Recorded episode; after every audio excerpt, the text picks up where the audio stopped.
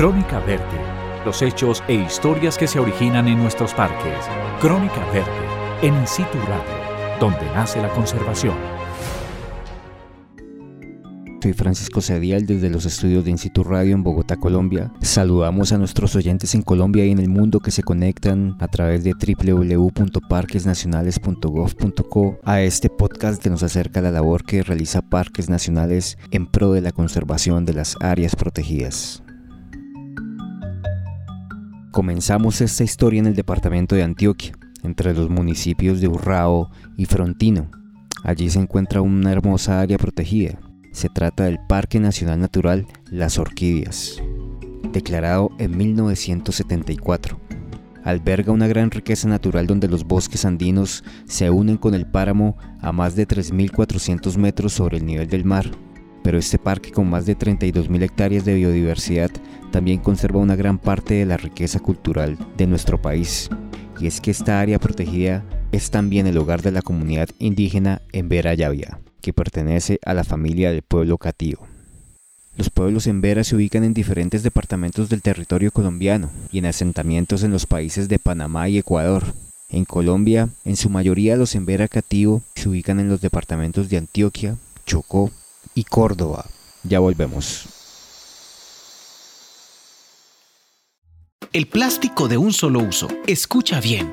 Tiene reemplazo. Anímate a ser parte de quienes hacemos la diferencia. Reemplaza los pitillos, los cubiertos, las botellas plásticas PET. Ojo, estos elementos no están permitidos en los parques nacionales naturales de Colombia. La contaminación por residuos plásticos es una de las mayores crisis ambientales que enfrenta el mundo. Aves, mamíferos, reptiles, entre otras especies, se ven afectadas por el plástico de un solo uso. Por la existencia de la fauna y la flora colombiana, reemplaza el plástico de un solo uso por termos, botilitos y recipientes reutilizables. Lleva bolsas de tela, cubiertos de material biodegradable. Así contribuyes a la conservación de las áreas protegidas. Un solo uso, muchos daños. Parques Nacionales Naturales de Colombia. Conócelos, valóralos, protégelos. Volvemos a In situ Radio donde nace la conservación. En el año 2019 se llevaron acuerdos muy importantes entre parques nacionales y la comunidad en Vera, dentro de los que se incluyó implementar procesos de educación ambiental y comunicación de acuerdo a los proyectos educativos de las comunidades indígenas. Marisela Piedraíta, profesional de educación ambiental del Parque Las Orquídeas, fue la encargada de liderar desde la educación un proyecto donde la cultura y costumbres ancestrales no se olvidan y se mantienen a través de la pintura facial. Entonces, a raíz de ese acuerdo que dice que Parques Nacionales Naturales de Colombia con las comunidades van a construir estas herramientas, empezamos ese proceso de indagación inicialmente con los docentes que están dentro del resguardo y ellos mismos definieron y, en esa indagación y en esa lluvia de ideas, pues salió la propuesta de llevar siluetas, así lo llamaron en ese momento, hagamos siluetas para colorear sobre la pintura facial. Entonces en ese momento empezamos a hacer encuentros en el territorio, a hacer talleres con los docentes, a hacer talleres con los niños y también hacer actividades con las comunidades en general con las personas adultas para empezar a investigar, a indagar de manera concertada y colectiva de qué era la pintura facial, por qué es importante la pintura facial, qué representa la pintura facial, qué figuras conocían, sí, sus significados y por qué se las hacían, por qué los hombres, adultos, por qué las niñas.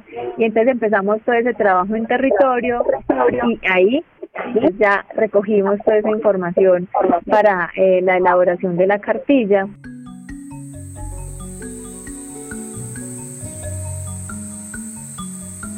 Las costumbres ancestrales de los Embera Yavia, su cultura y prácticas como la pintura facial, parten de un conocimiento sobre los bosques y cómo estas comunidades están ligadas a la conservación de este territorio de gran riqueza natural como lo es el Parque Orquídeas. La cartilla de pinturas faciales que tiene como nombre Todos pintemos el pensamiento de nuestros ancestros conserva una de las manifestaciones más importantes dentro de las culturas indígenas.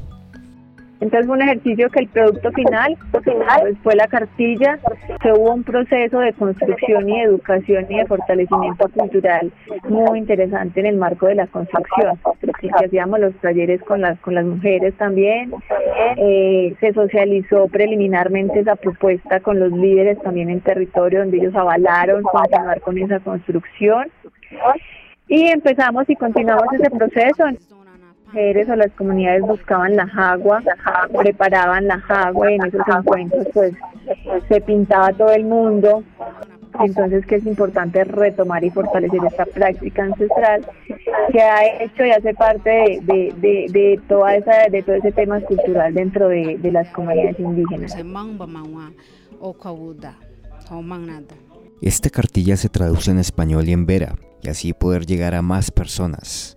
La pintura facial parte de un conocimiento y a su vez de la conservación de los árboles de yagua y achiote, de los cuales se extrae la tinta.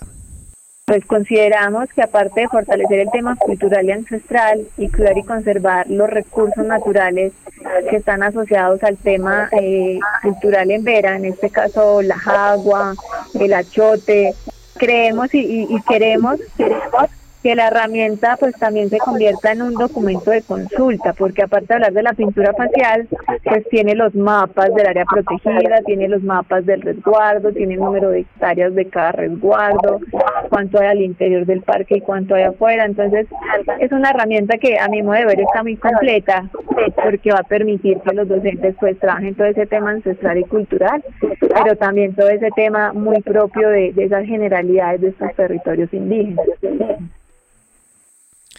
La riqueza natural que se conserva en el Parque Orquídeas está ligada a la supervivencia de los pueblos indígenas, sus costumbres y prácticas ancestrales. Las comunidades indígenas, pues ellos extraen la tinta de la pintura facial precisamente de dos árboles, que están dentro de, dentro de su territorio, que son la jagua y el achote son unas frutas, unas pepas grandes que dan esos árboles, ellos las cogen y las preparan y preparan la tinta y hacen todo ese proceso de preparación y ya finalmente obtienen pues esa tinta negra con la que se maquillan. Entonces, hay una relación, es si no existieran el territorio de esos árboles de Hawái achote, pues muy probablemente tendrían que buscar otros mecanismos, otras herramientas para aplicar la tinta. Sí, en este caso pues a veces lo hacen con labiales o con lápiz de ojos, pero precisamente buscando en que no lleguen a esas acciones, es que creamos el tema y construimos de manera concertada el tema de la cartilla. Debemos cuidar los bosques dentro de esos territorios en veras para que siempre tengan a la mano y a la disposición esos recursos que hacen parte y que están 100% relacionados directamente con estas prácticas ancestrales. Entonces, si se cuidan los bosques donde hay agua achote, pues todo el tiempo van a tener este recurso. Además, porque se evidenció en la construcción que hay árboles, pero a veces están muy lejos de algunas comunidades. Entonces también permitió reconocer que es importante sembrar más, más individuos de estas especies dentro de los territorios indígenas para poder garantizar la, la, la pervivencia de esta práctica ancestral en el tiempo eh, de las comunidades indígenas.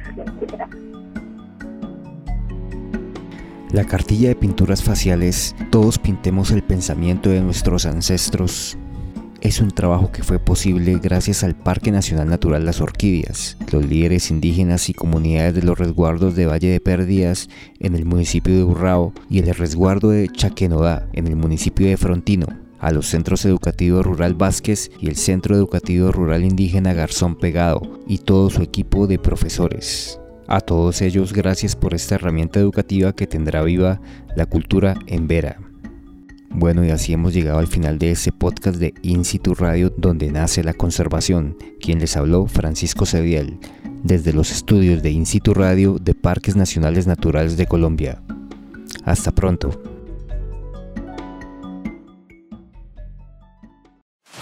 Crónica Verde.